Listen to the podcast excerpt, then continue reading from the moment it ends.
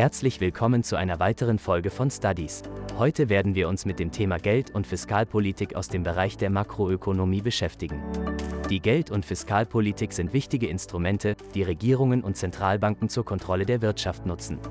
Die Geldpolitik bezieht sich auf die Steuerung der Geldmenge und der Zinssätze durch die Zentralbank, während die Fiskalpolitik sich auf die Steuer- und Ausgabenpolitik der Regierung bezieht. Beginnen wir mit der Geldpolitik. Eine der Hauptaufgaben der Zentralbank ist es, die Inflation zu kontrollieren. Um dies zu erreichen, kann die Zentralbank verschiedene Instrumente einsetzen. Eines der wichtigsten Instrumente ist die Kontrolle des Leitzinses. Wenn die Zentralbank den Leitzins erhöht, wird das Ausleihen von Geld teurer, was die Wirtschaft verlangsamt und die Inflation reduziert. Wenn die Zentralbank den Leitzins senkt, wird das Ausleihen von Geld günstiger, was die Wirtschaft ankurbelt und die Inflation steigert.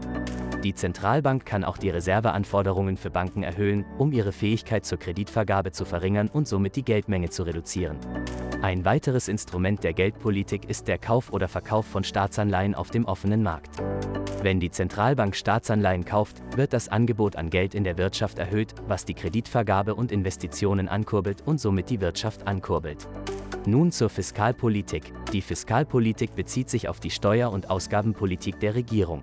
Die Regierung kann die Wirtschaft stimulieren, indem sie ihre Ausgaben erhöht, oder sie kann die Wirtschaft verlangsamen, indem sie ihre Ausgaben senkt.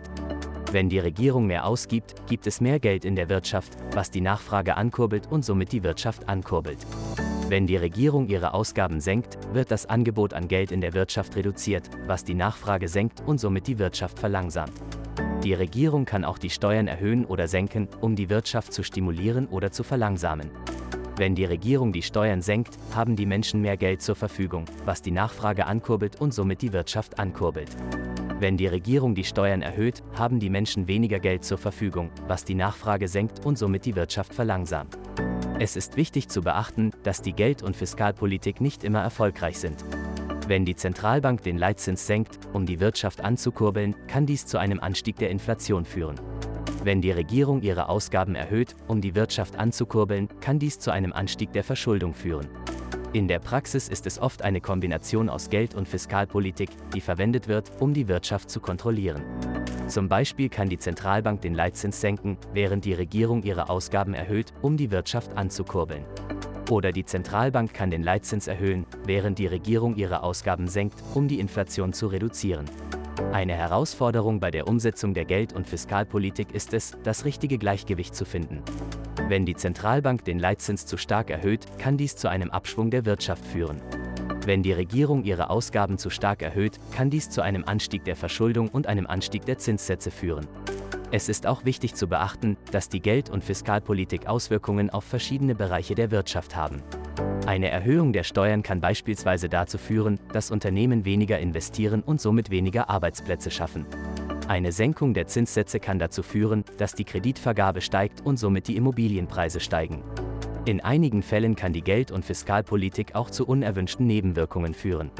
Zum Beispiel kann eine Erhöhung der Geldmenge zu einem Anstieg der Inflation führen oder eine Senkung der Zinssätze kann zu einer Blasenbildung auf dem Immobilienmarkt führen.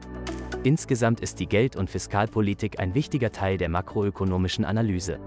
Regierungen und Zentralbanken setzen diese Instrumente ein, um die Wirtschaft zu steuern und auf Veränderungen der wirtschaftlichen Bedingungen zu reagieren. Es ist jedoch wichtig zu beachten, dass die Umsetzung dieser Politiken nicht immer einfach ist und dass es oft unerwartete Konsequenzen gibt. Wenn du mehr über Makroökonomie und andere Themen des Studiums erfahren möchtest, dann besuche die Studies App im App Store oder Play Store. Dort kannst du dich mit anderen Studenten austauschen, dein Wissen teilen und gleichzeitig Geld verdienen. Ein Teil des Gewinns geht an Bildungsprojekte in unterprivilegierten Ländern. Vielen Dank fürs Zuhören und bis zum nächsten Mal.